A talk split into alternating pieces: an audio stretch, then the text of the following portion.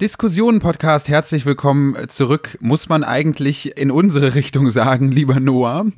Äh,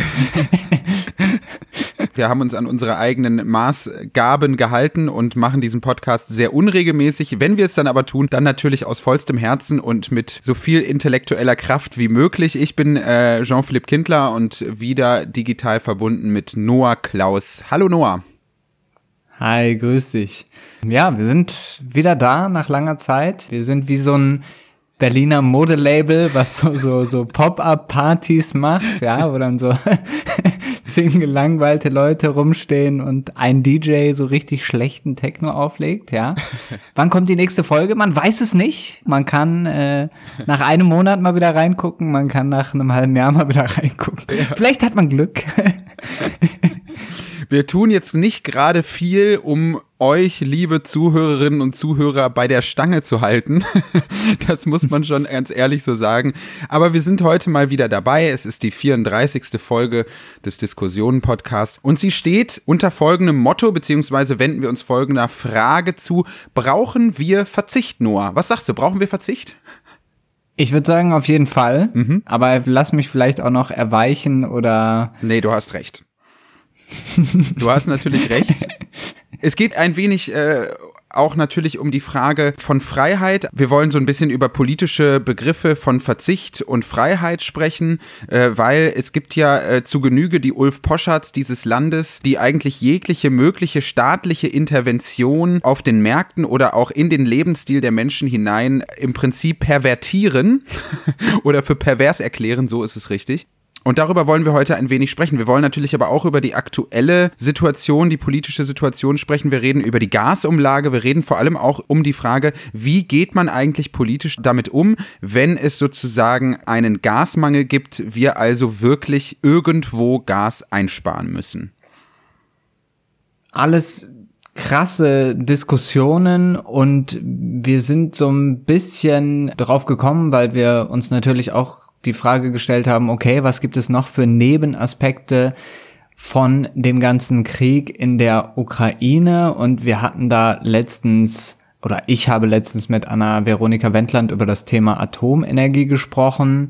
Jetzt wenden wir uns von der Angebotsseite weg und zur Konsumseite hin, ja? Also mhm. wie wird verbraucht, wie viel wird verbraucht und vor allem auch die Frage, wer verbraucht. Und da scheint es ja jetzt doch es rumort, es knirscht im Gebälk, kann man so ein bisschen sagen. Und das ist jetzt auch natürlich auch die Frage, ob man diesem Druck von Putin jetzt nachgibt. Ne? Genau das möchte er ja, ne, dass wir uns jetzt hier mächtig in die Haare bekommen. Mhm. Das sollte man vielleicht immer dazu äh, sich denken, dass diese Energiekrise ja eben und auch die Inflation halt importiert sind, kann man schon so sagen, oder? Ja, klar. Also ich meine, die Inflation das ist natürlich dann auch immer so ein bisschen komplizierter als in der bürgerlichen Presse dargestellt. Natürlich ist es keine Inflation, die sozusagen von der EZB ausgelöst wurde, weil die zu viel Geld gedruckt haben. Das wird ja immer wieder behauptet von den Frank Thelens dieser Welt, die ja tragischerweise in jede mögliche Talkshow eingeladen werden. Nein, wir haben natürlich mit einer Inflationsrate zu kämpfen, die so hoch ist, weil wir einfach Teuerungsraten auf dem Energiemarkt haben, die ihresgleichen vergeblich suchen. Man muss aber, das gehört zur zur Wahrheit schon dazu, schon auch noch anmerken, dass es natürlich auch erhebliche Spekulationstätigkeiten gibt auf den Finanzmärkten. Also Leute ja. verdienen sich mhm. gerade auch eine goldene Nase beim Spekulieren auf steigende Energiepreise und das ist doch wirklich äh, unsäglich. Man kann es nicht anders sagen in dieser Zeit, in der, wie ich jetzt letztens las, 60 Prozent der Deutschen sozusagen gar keine Rücklagen mehr haben oder bilden können. Das heißt, wir haben jetzt wirklich über die Hälfte der Bevölkerung, die ausschließlich von dem lebt, was sie jeden Monat vom Arbeitgeber überwiesen bekommen.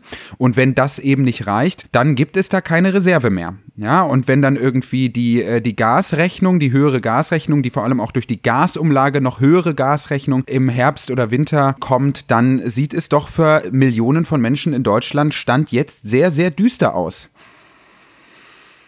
Das ist natürlich krass, dass wir diese Energiearmut eben nicht gleichmäßig haben, sondern dass das auf eine extrem ungleiche Gesellschaft fällt. Mhm. Und in diese Gemengelage hinein ist eine Art von Diskurs, eine Art von politischer Kommunikation hereingeplatzt, die wirklich, wirklich erstaunlich ist. Also es gab ja so eine Art Wettstreit unter Politikern und Politikerinnen, wer jetzt die krasseren Energiespartipps geben kann. Der Kretschmann Waschlappen ist ja schon berühmt geworden sozusagen. Ja. ja. also Winfried Kretschmann, Ministerpräsident in Baden-Württemberg, stellt sich dann hin und sagt, ja, äh, ne, wie man Energie sparen könnte und auch der Waschlappen sei eine brauchbare Erfindung. Man müsse ja eben nicht so oft duschen. Auch Robert Habeck hat Duschtipps gegeben. Ja. Dafür hat's dann, das muss man wirklich mal so sagen, Spott gehagelt. Ja, also wenn sich Politik halt auch nicht mehr von den Haushaltstipps der Apothekenumschau unterscheidet, dann ist natürlich auch jeder Spott berechtigt. Ich würde sogar dir insofern äh, widersprechen. Ich glaube nicht, dass es eine politische Kommunikationsstrategie ist, sondern es ist eigentlich eine antipolitische Kommunikationsstrategie. Führe er aus.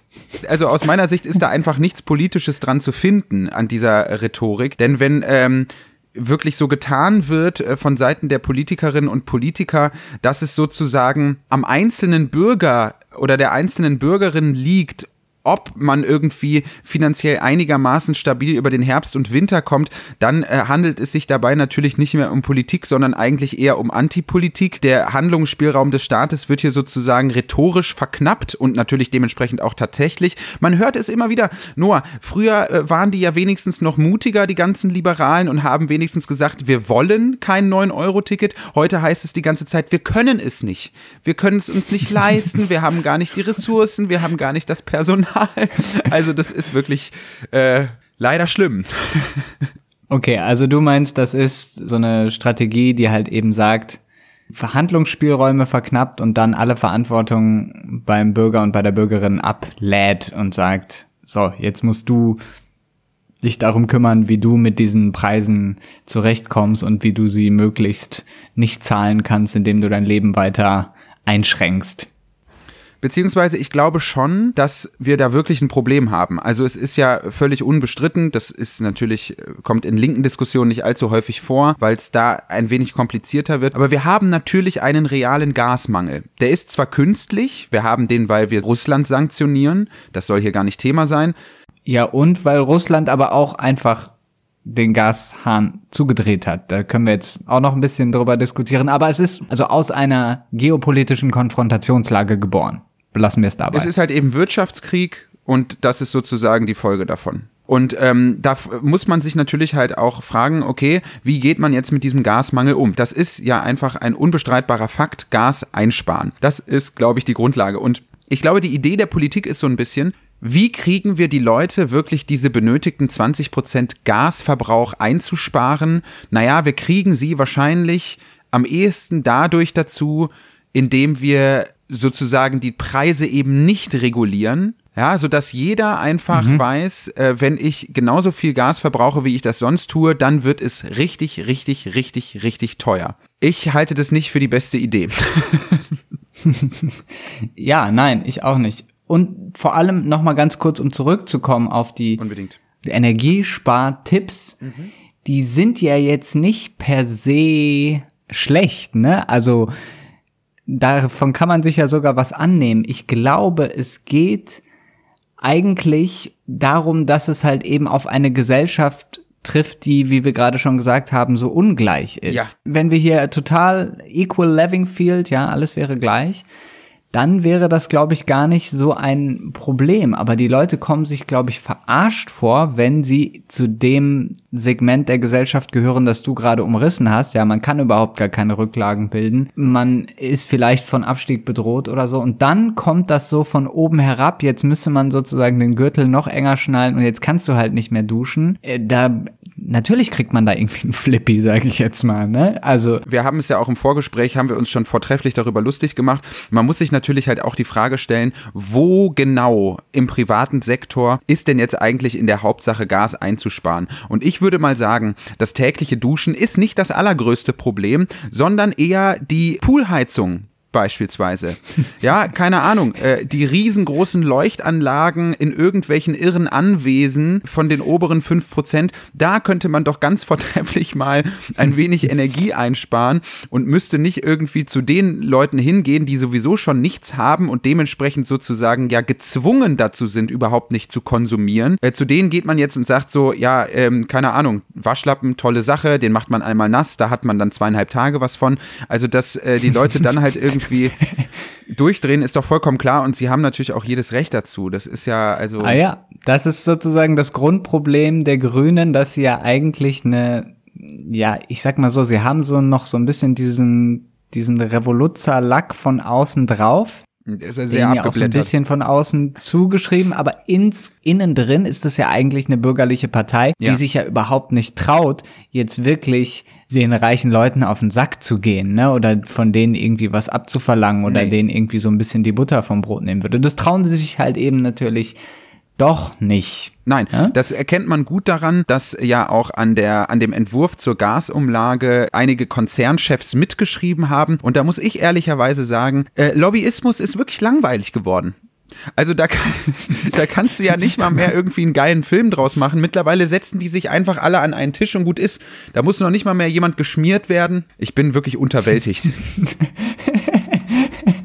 Das ist schon so, es wird einfach jetzt so gemacht. Ja, es wird ja, so gemacht. Also, ich kann das auch nochmal unterstreichen, äh, das Ganze, weil wir ja jetzt gerade an dem Punkt waren, sorgt man für Einsparungen über den Preis? Genau.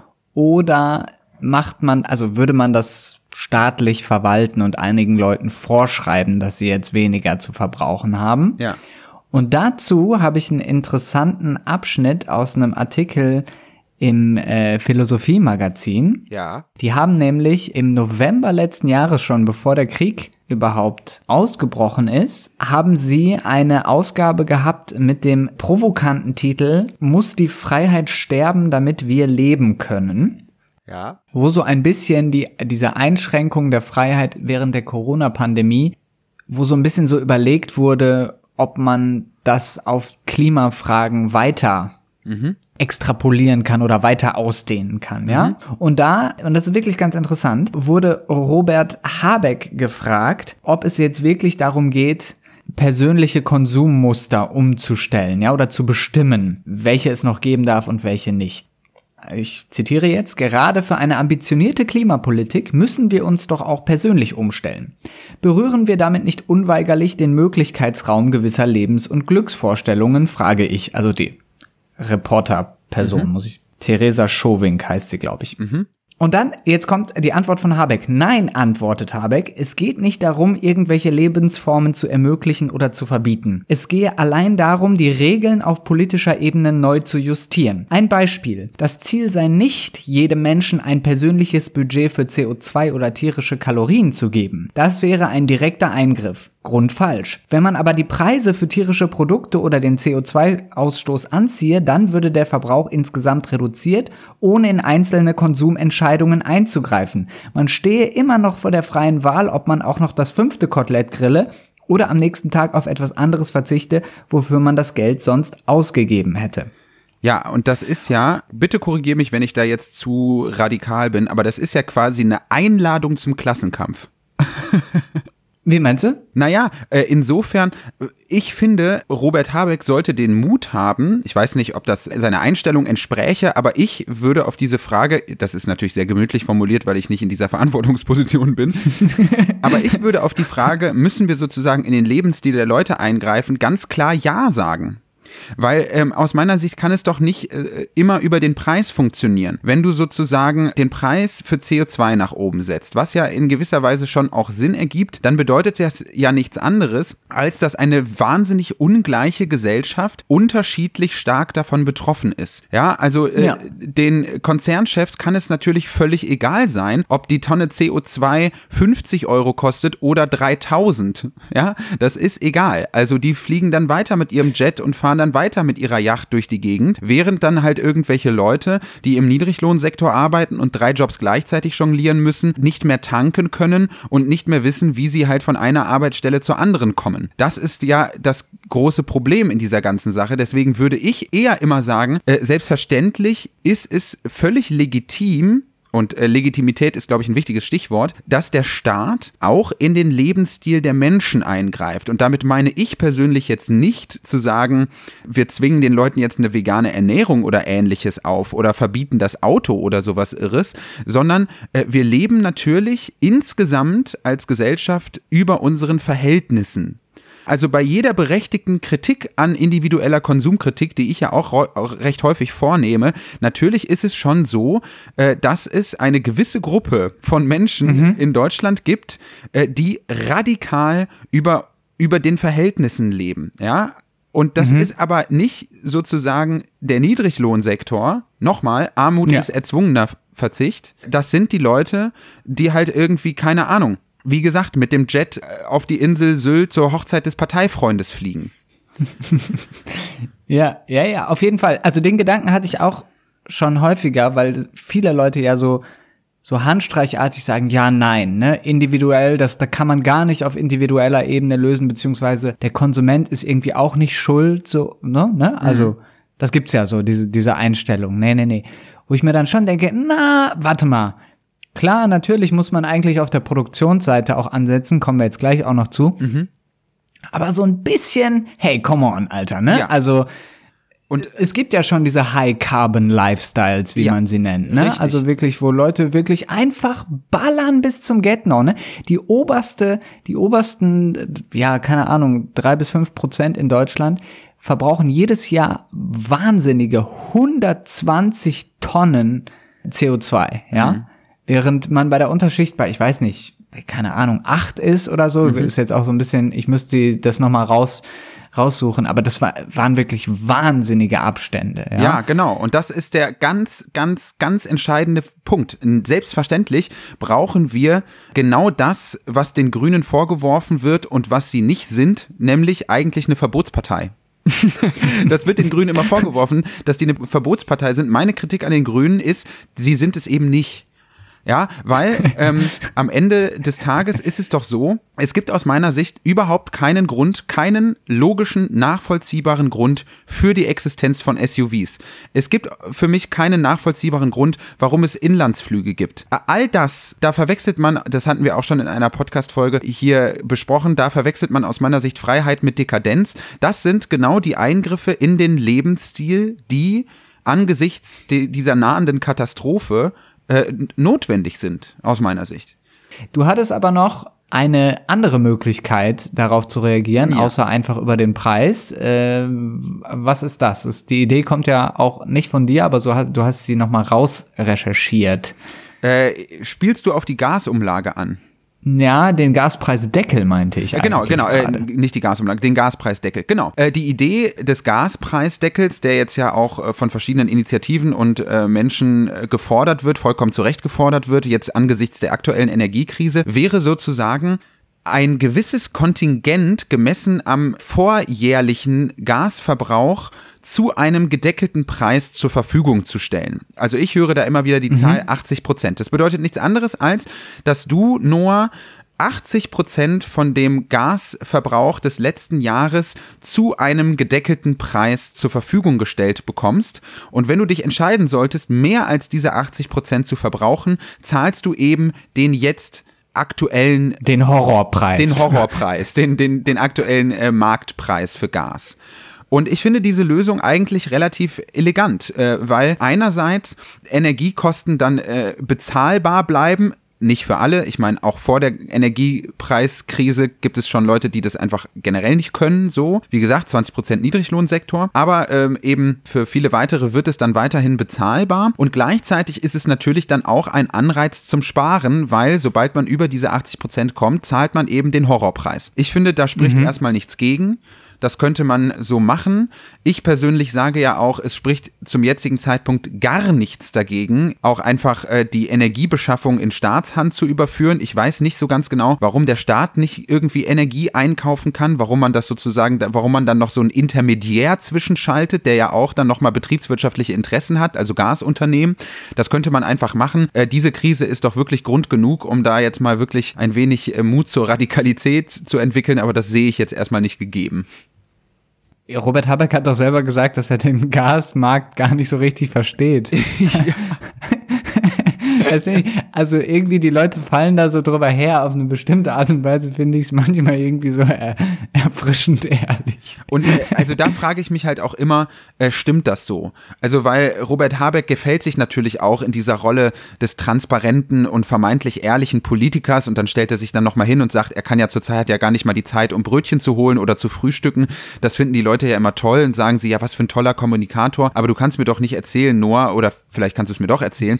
Ich glaube. persönlich nicht, dass im größten Ministerium Deutschlands, ich glaube, das Wirtschaftsministerium ist das größte, dass dort niemand versteht, wie der Energiemarkt funktioniert. Also das ist doch, das kann doch nicht sein. Also Weiß ja, ja, ja. Ist die Frage, wie viel du dich als Chef von so einer Behörde mit wirklich dann den Nerd-Themen von unten, wie schnell du dir das äh, auf den Stick gezogen bekommst. Nee, aber dafür hast also, du ja tausende Leute, die dir dazu arbeiten. Ich meine, wir wissen ganz genau, ja. äh, Politik wird in Referaten gemacht, äh, wird ganz viel von Verwaltungen erledigt, von irgendwelchen Nerds, du sagst es schon richtig. Aber da kann man sich ja vielleicht auch mal irgendwie, weiß ich nicht, einen Stichpunktzettel abholen. Du hast es gerade gesagt, ähm, dass du eigentlich der, den Grünen vorwirfst, dass sie eben keine Verbotspartei sind. Mhm. Ich habe hier bei der ganzen Waschlappendiskussion mhm. habe ich hier einen Tweet äh, rausgesucht, der das vielleicht noch mal so ein bisschen zusammenfasst und dann noch eine Antwort darauf, die mhm. auch wieder sehr aussagekräftig ist von einem User namens Felix Bölter mhm. kommt der Tweet, ich halte den Waschlappenhinweis von Kretschmann für richtig. Hintergrund. Ein Phänomen namens Lifestyle Creep, die stetige Gewöhnung an einen immer höheren Lebensstandard. Es ist wertvoll, sich immer mal wieder vor Augen zu führen, mit wie wenig man eigentlich auskommt. Ja, so ein bisschen unser Gedanke, naja, wir müssen ja irgendwie die planetaren Grenzen beachten. Man muss so ein bisschen Konsum zurückfahren. Er macht jetzt nicht diese Differenz auf äh, zwischen den Klassen. Jetzt kommt die Antwort von einem User namens Albrecht van der Qualen. Sie missverstehen etwas. Es geht hier weniger um den Inhalt als um den völlig indiskutablen Gestus. Ein Politiker, der seine Wähler derart infantilisiert, verliert selbst in hohem Maße an politischer Würde. Ja. Und da muss ich sagen, ja, das stimmt auch wieder. Aber das ist halt eben, glaube ich, jetzt eine extreme Aufgabe, wie man als politikbetreibender Mensch irgendwie jetzt den Leuten wie man das gerecht macht und gleichzeitig aber den Leuten nahelegt, dass es jetzt irgendwie so ein bisschen nicht so weitergehen kann, so wie wir das bisher gemacht haben, sondern dass es an einigen Stellen einfach weniger werden muss. Ich glaube, warum dieser Kommentar von Albrecht van der Qualen, ich weiß nicht, ob das der richtige Name ist. ja, Wenn ja, herzlichen Glückwunsch. Ähm, was diesen Kommentar so richtig macht, ist halt einfach, dass, wie heißt der Felix Bölter? Bölter, ne? Ja. Dass Felix Bölter mhm. äh, natürlich das völlig falsch adressiert. Also ich persönlich finde ja, von Dekadenz ist nicht zu sprechen, wenn Leute jeden Tag duschen wollen. Das ist erstmal ein Ausdruck von Moderne, äh, den ich gerne, oder auch ein, ein, ein, moderner Standard, den ich gerne beibehalten würde. Also ihr könnt ja gerne euer äh, Wasser vom Balkon aus recyceln, keine Ahnung, was es da für Ideen gibt. Ich möchte das nicht. Ich möchte gerne jeden Tag duschen können ich glaube, Politikerinnen und Politiker bekämen nicht diese Häme, wenn sie einfach sagen würden, Leute, wir haben hier Ungleichheit hierzulande. Die Reichsten dieser Republik, die obszön reich sind, haben einen Lebensstil, den wir uns in dieser Krise, bei dieser äh, Knappheit von Ressourcen nicht leisten können. Denn ich glaube wirklich nicht, und ich möchte dann das bitte vorgerechnet bekommen von irgendwem, dass das Problem die Leute sind, die einmal am Tag duschen gehen wollen, die in einer kleinen, überbelegten Wohnung leben und einfach duschen gehen wollen, die vielleicht auch nicht frieren wollen im Herbst und im Winter. Ich glaube nicht, dass das das Problem ist. Ja, also auch mit dieser eigentlich richtigen Kritik an einem Lebensstil hier in Westeuropa, äh, der den Rahmen völlig sprengt. Äh, ja, ich glaube, da, da, da müssen wir andere Sachen mit meinen, aber nicht halt irgendwie äh, den Wunsch, jeden Tag zu duschen. ich verstehe ganz genau, was du meinst. Das Thema scheint so stark auf der politischen Tagesordnung zu sein, dass es auch die Zunft der äh, Politikwissenschaft umtreibt. Mhm. Und im März diesen Jahres ist ein Buch rausgekommen von dem Berliner Professor Philipp Lepenis. Mhm. Es heißt Verbot und Verzicht Politik aus dem Geiste des Unterlassens. Mhm. Und wir haben uns das im Vorhinein beide, zumindest in großen Teilen, ja. zu Gemüte geführt mhm. und vieles von dem, was momentan im Argen liegt mit dieser ganzen Debatte oder warum da vielleicht auch so viel Häme mhm. kommt, erklärt sich eigentlich ganz gut, wenn man seine wirtschaftshistorische Herleitung mal liest. Was er quasi macht, ist, er liefert so eine historische Einordnung des Konsums und dann wiederum auch des Verzichts und der Askese, wie der Titel ja schon so ein bisschen nahelegt. Und seine Erkenntnis, in der Frühzeit des Kapitalismus herrschte so ein Ideal des Konsumverzichts, also man gelangte über Abstinenz und Sparsamkeit zu Wohlstand. Mhm. Also so ein bisschen Max Weber auch, die protestantische Ethik und der Geist des Kapitalismus, mhm. ja, äh, schön arbeiten, nichts ausgeben, schön frugal leben, dann kommst du ins Himmelreich. Mhm. Schwingt da auf jeden Fall auch so ein bisschen mit. Ganz kurz, da empfehlen wir oder empfehle ich mal ähm, Wohlstand für alle an dieser Stelle, äh, einen, einen tollen Podcast. Die haben jetzt mal eine aktuelle Podcast-Folge zum Thema Frugalismus gemacht. Ach, ich weiß nicht, ob du das mitbekommen hast, aber Frugalismus, um das vielleicht das Wort einfach mal ganz kurz erklärt zu haben, Frugalisten sind Leute, die einfach sagen, ich spare die ersten 40 Jahre meiner Erwerbsarbeit so viel, dass ich dann auch mit 40 aufhören kann zu arbeiten. Dass das natürlich. Ähm aber das hieß ja, man arbeitet von null. Du meinst, also Du meinst die ersten paar so, Jahre ja, ja, seines Berufslebens? Sorry, nicht die ersten 40 äh, Jahre der Erwerbstätigkeit, sondern man arbeitet bis 40 sozusagen. Ne? Ja. Und Aber ist das nicht dieses, diese Feierbewegung, dieses Finance, Invest, Retire Early oder so? Ja, genau.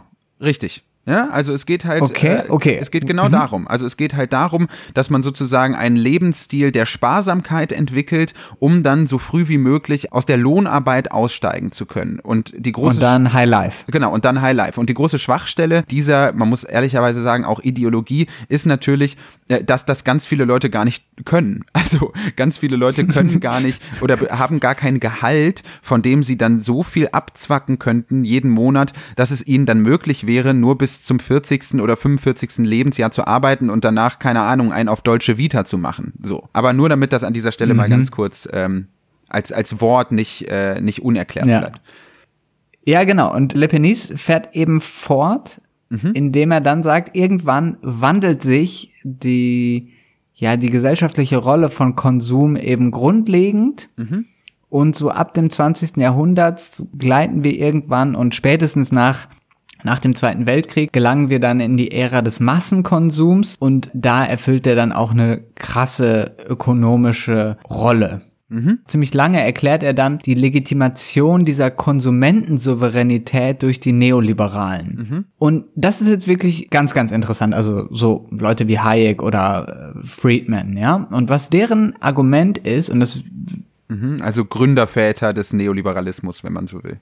Genau. Und was deren Argument dann häufig ist, ist, dass das Verhalten des Konsumenten am Markt die bessere Demokratie ist. Ja, da kommen dann immer so Sachen wie jeder Pfennig, jeder Dollar und jeder Euro ist im Prinzip wie ein Wahlschein. Ja, du mhm. sagst damit, was produziert werden soll und was du gut findest und das andere eben nicht. Und sie sagen dann eben, der Vorteil davon ist, ne, in der Demokratie musst du dich der Mehrheitsmeinung unterwerfen. Aber der Konsument, auch wenn er in der Minderheit ist, kann einfach das konsumieren, was er möchte, ohne auf die Mehrheit Rücksicht nehmen zu müssen. Und das halten sie eben für was Tolles, was Gutes. Genau, und natürlich in klarer Abgrenzung vom Gedanken des Sozialismus sozusagen. Ne? Das hat Hayek ja immer wieder deutlich gemacht, dass er gesagt hat, ja, im Sozialismus bestimmt ja eine ganz kleine Gruppe von Menschen, was für die Gesellschaft am besten ist, auch wirtschaftlich, auch ökonomisch. Und dem stellen sie ja sozusagen genau dieses äh, scheindemokratische Prinzip entgegen. Ne? Jeder Einzelne trifft für sich die richtigen ökonomischen Entscheidungen am Markt. Das ist so ein bisschen dieses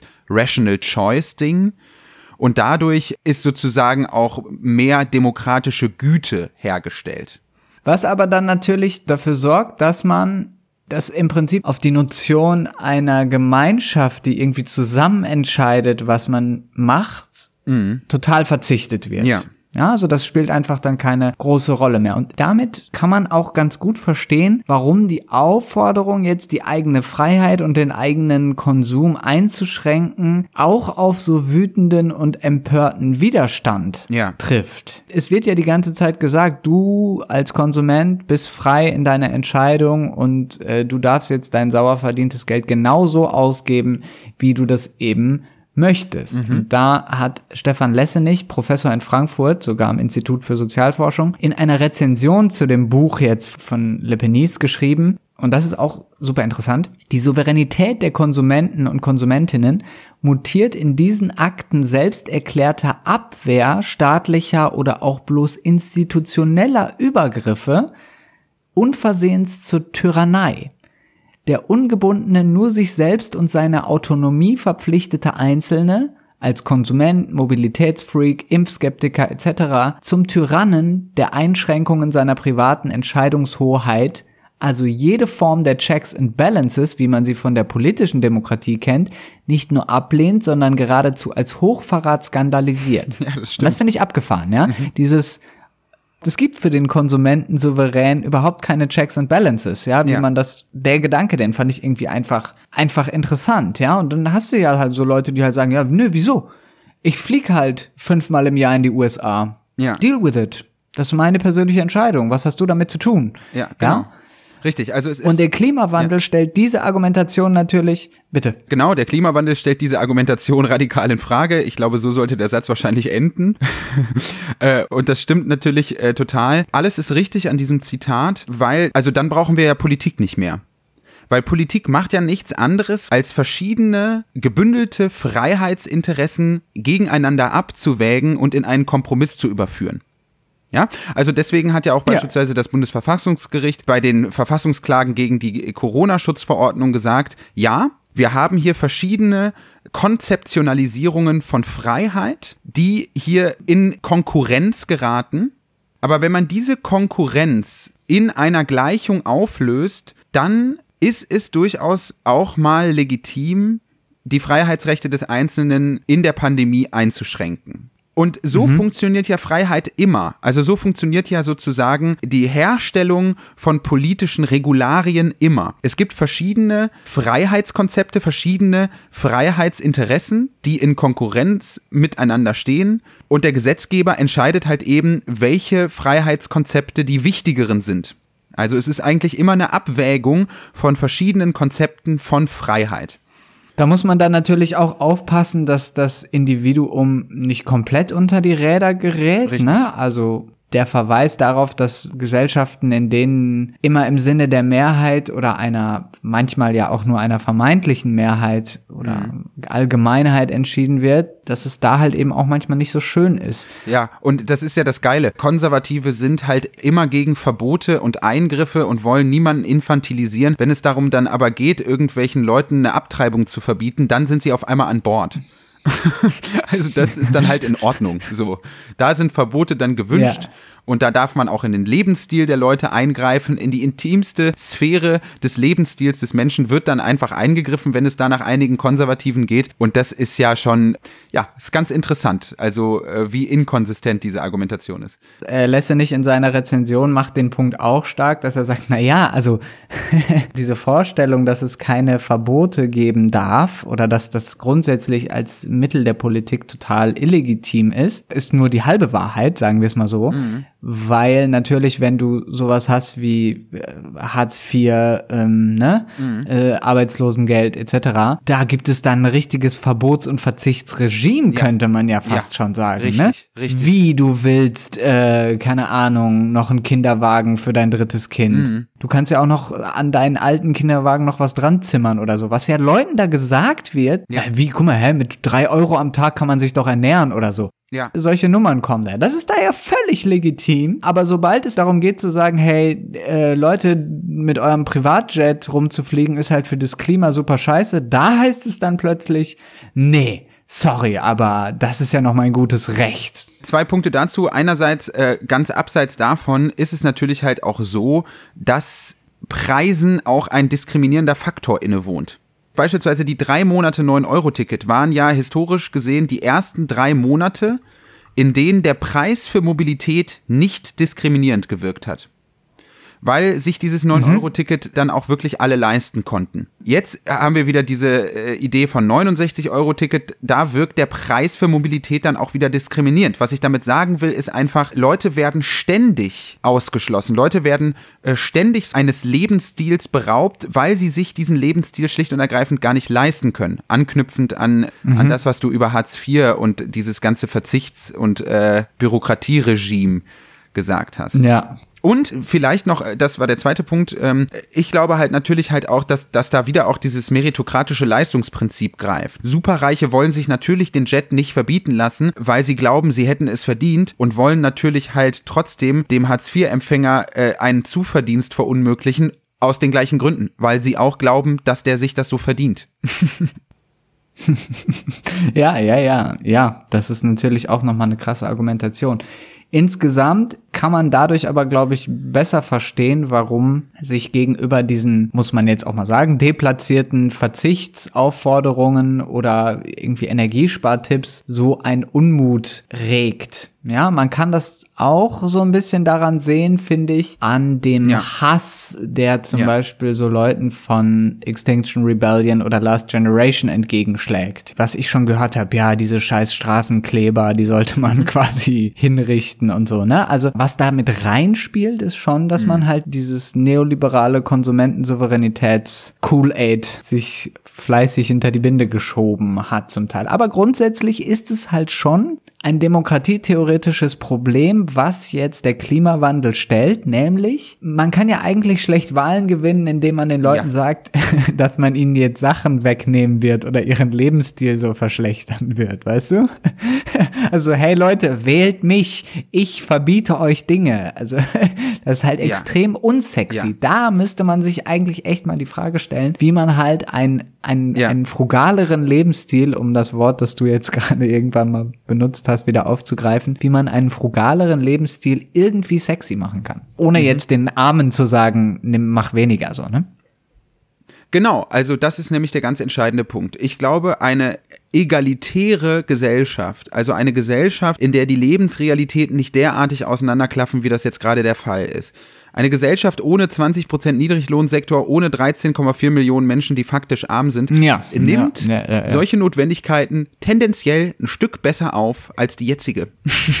Ich glaube, das ist wirklich der Ansatz und das ist ja auch etwas, was man immer wieder Leuten von Fridays for Future sagt und sagen muss wir werden sozusagen diese notwendigen Transformationen, und sie sind wirklich absolut notwendig, jeder, der dagegen spricht, ist wirklich blind, wir werden die sozusagen demokratisch nicht zur Politik werden lassen, wenn wir damit nicht eine Gesellschaft beauftragen, die so ungleich ist wie jetzt.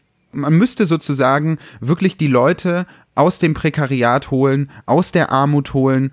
Äh, es muss sozusagen für alle das Nötigste und mehr als das Nötigste. Es muss für alle das gute Leben sichergestellt sein. Leute dürfen keine Angst mehr haben, wie sie ihre Rechnungen bezahlen, wie sie ihr Essen bekommen, äh, wie sie ihre Wohnung heizen. Wenn das der Fall ist, dann ist es, glaube ich, auch äh, gesellschaftlich an einem Punkt angelangt, wo man sehr, sehr gut erklären kann, dass wir insgesamt vielleicht ein bisschen kürzer treten müssen. Aber nochmal, am Ende des Tages sind wir halt eine ganz, ganz alte Republik. Der Kollege Stefan Schulz hat jetzt ja vollkommen zu Recht auch das Buch Die alten Republik vorgelegt, wo nochmal halt drin beschrieben wird, dass einfach über 50 Prozent der Leute, die zur Wahl gehen, über 50 sind. Ja, das sind Leute, die einfach auch überhaupt gar keine Einschränkungen ihres Lebensstils in irgendeiner Weise in Ordnung finden. Natürlich nicht alle, um Gottes Willen, aber eben viele von ihnen. Und ich glaube, wie gesagt, das Problem liegt halt im Bereich des oberen Einkommensspektrums. Da äh, herrscht wirklich ein Lebensstil vor, der so nicht geht. Aber da sitzen natürlich halt auch Wählerinnen und Wähler. Und da sitzen natürlich auch neuerdings viele Wählerinnen und Wähler der Grünen und das merkt man. ja, also wir hatten fest, Ungleichheit steht Klimarettung im Wege. Und, Die neue Bildschlagzeile. Äh, Verzicht ist eigentlich Verzicht ist eigentlich dringend angebracht, aber nicht von denen, die sowieso nichts haben. Man muss sich Verzicht halt eben leisten können. ist ein bisschen kontraintuitiv, aber es ist halt so.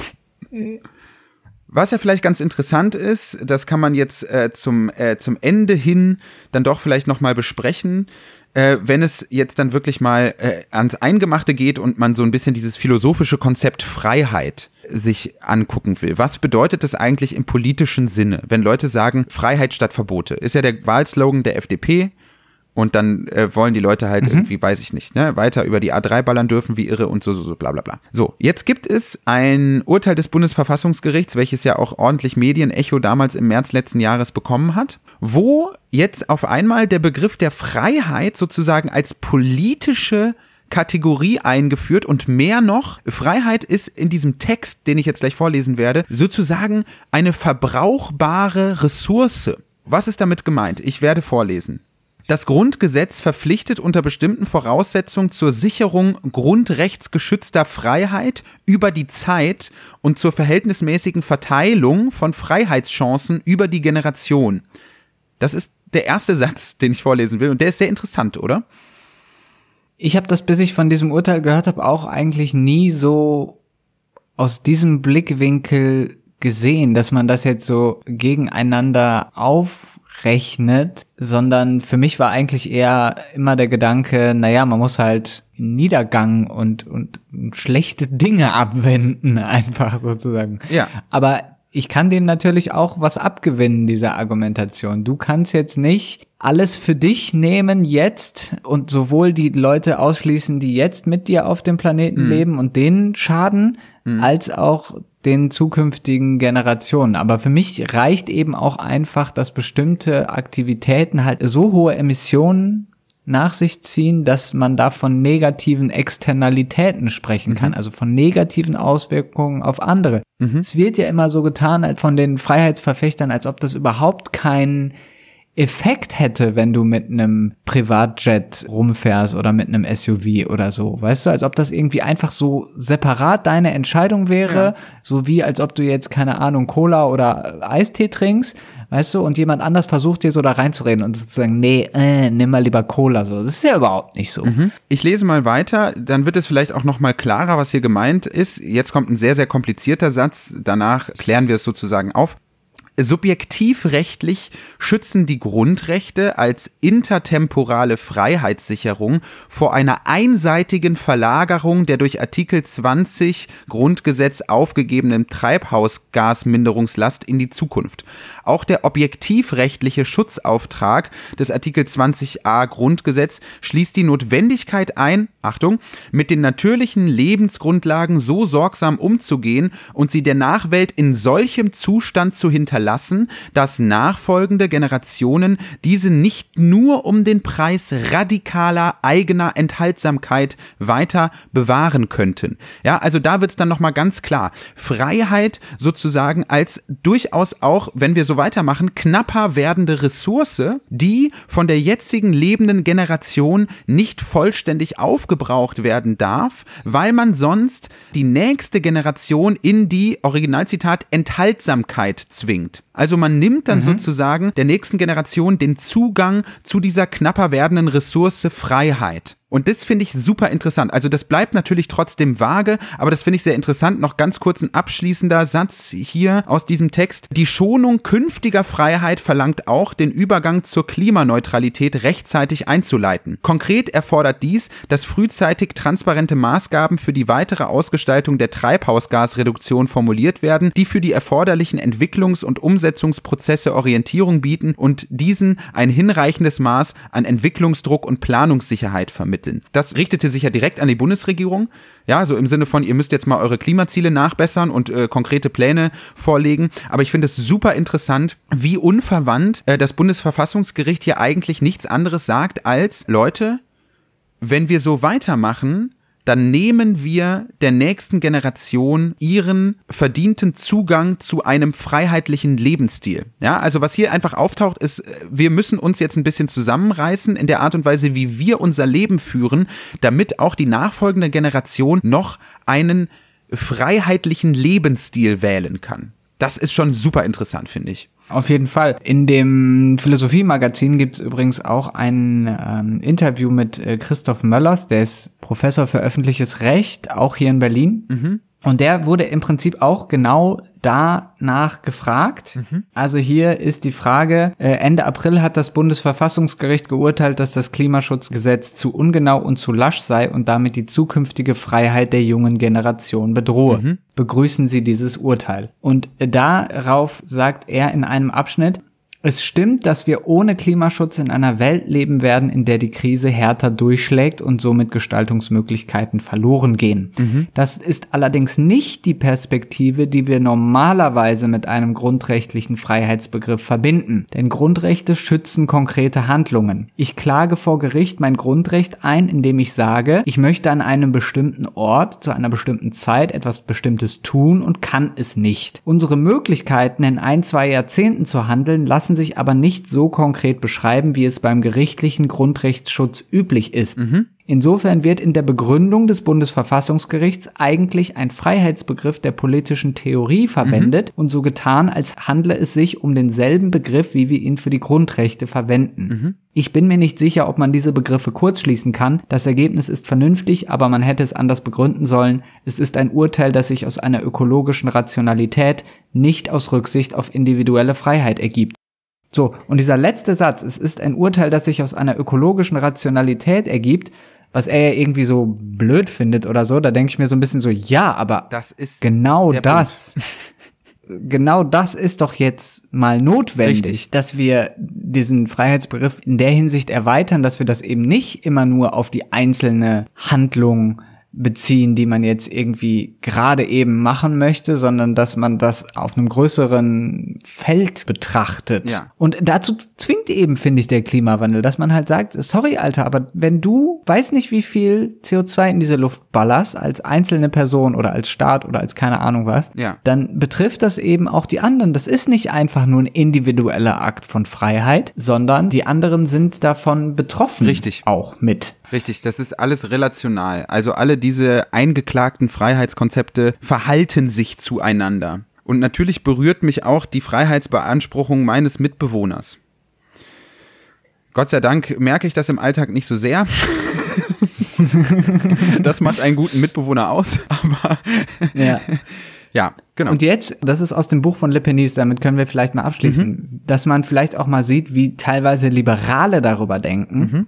Es ist wirklich abgefahren. Er hat hier einen Abschnitt von Milton Friedman, mhm. wo er über Umweltschutz redet. Ja. Also jetzt Mr. Liberty himself lässt sich aus und da merkst du mal, äh, das ist, das ist fast schon polemisch. Also er macht sich schon lustig darüber, aber auf eine so dumme Art. Ich kann es mal vorlesen. Niemand der das Problem Umweltverschmutzung ernsthaft betrachtet, wird Nullverschmutzung als einen wünschenswerten oder auch nur machbaren Zustand ansehen. Wir könnten keine Verschmutzung durch Automobile haben, einfach indem wir alle Autos verbieten. Das würde aber auch die landwirtschaftliche und industrielle Produktivität, wie wir sie jetzt genießen, unmöglich machen und uns zu einer drastischen Senkung unseres Lebensstandards verurteilen, viele wahrscheinlich auch zum Tode. Und dann kommt der geniale Satz, eine Quelle der Verschmutzung der Atmosphäre ist das Kohlendioxid, das wir alle ausatmen. Wir könnten das einfach stoppen, aber die Kosten würden den Nutzen klar übersteigen.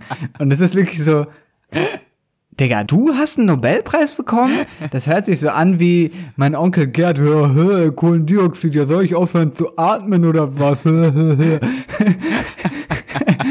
also das ist ja Sorry, aber das ist ja so ein Abwehrreflex. Ja. Sind wir natürlich heute schon ein bisschen weiter, aber ich finde. Äh naja, wenn man sich das Twitter-Profil von Ulf Poschert anschaut, dann ist diese optimistische These zumindest in Teilen in Zweifel zu ziehen, mein Lieber. Ja, also ich finde es gut, dass jetzt mal andere Freiheitskonzepte eben auf den Plan kommen, die eben diese Freiheit im Sinne von Konsumfreiheit oder Freiheit einfach das zu tun, was man machen möchte, auf dem Markt anzweifeln oder ja und äh, zumindest eine Konkurrenz dazu darstellen. Wenn der Staat sich mal überwinden kann, sozusagen auch in den Lebensstil der Menschen ein wenig einzugreifen, dann kann man sich ja auch diese wirklich unglaublich nervigen Gespräche äh, sparen, wo Leute irgendwie einen dann noch privat missionieren wollen und äh, einen fragen, was denn der eigene CO2-Abdruck ist. Natürlich auch nicht äh, zufälligerweise eine Erfindung von British Petroleum, dieser CO2-Fußabdruck Fußabdruck der messbare weil diese Gespräche sind natürlich nervig und wenn der Staat da einfach mal eine Vorgabe machen würde, dann würde man sich auch einfach diese wirklich nervenaufreibenden Gesprächen mit irgendwelchen überidealistischen Leuten auf WG-Partys sparen und äh, damit wäre mein Leben schon mal deutlich verbessert.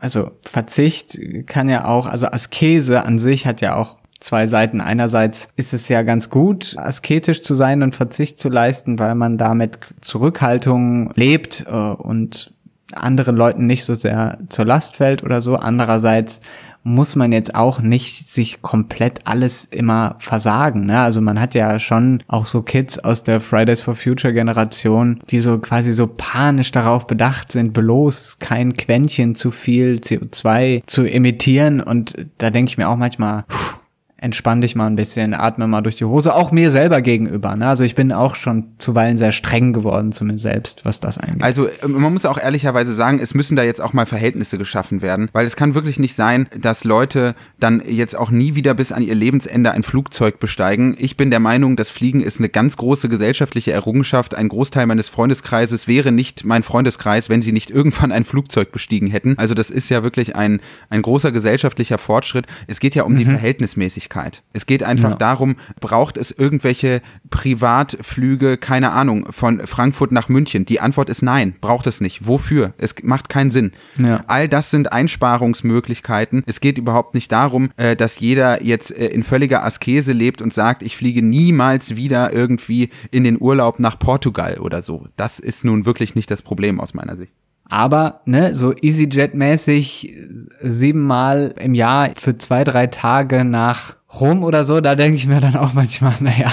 Ja, ja, also dieses. Ne, also irgendwann geht's dann auch wieder so, überschreitet es diesen Punkt. Aber wo der ist, ne, wo man diese Grenze zum Luxus oder zu, zur Verschwendung überschreitet, der muss natürlich gesellschaftlich ausgehandelt Richtig. werden und da ist ganz wichtig, dass der Staat dabei eine Rolle spielt. Ne? Also wenn du an der von der Produktionsseite her ein paar Sachen verbietest, dann spielt es ja auch einfach keine Rolle mehr. Ja. Wenn du sagst, man kann nicht mehr von Frankfurt nach München fliegen, dann ist das halt einfach. Richtig. So, ne? Also ich hoffe, dass bis dahin dann äh, die Reise im ICE ein wenig erträglicher wird, als das jetzt der Fall ist. Aber ich schließe mich dir ja. da an und würde sagen, wir machen äh, damit auch den Deckel drauf. Wir haben jetzt ja auch äh, ziemlich genau eine Stunde gesprochen. Und ich hoffe, wir sehen uns dann äh, ein wenig zügiger oder hören uns ein wenig zügiger wieder. Wir können ja einfach nach der Aufnahme direkt ja. den nächsten Termin ausmachen, damit auch ihr, liebe Zuhörerinnen und Zuhörer, falls ihr noch da seid, nicht so lange warten müsst bis zur nächsten Folge. So werden wir es tun. Und genau, wenn man uns äh, Geld äh, spenden möchte für unsere, wenn auch sporadisch erfolgende Arbeit, dann kann man das gerne tun unter dem Link paypal.me slash Diskursionen. Ähm, genau, wir freuen uns da. Wir schreiben es auch nochmal äh, in die Bolle drüber. genau, wir schreiben uns auch noch in die Folgenbeschreibung, in die Show Notes. So und dann bleibt uns nur noch übrig zu sagen, ciao, ciao. Ciao, macht's gut.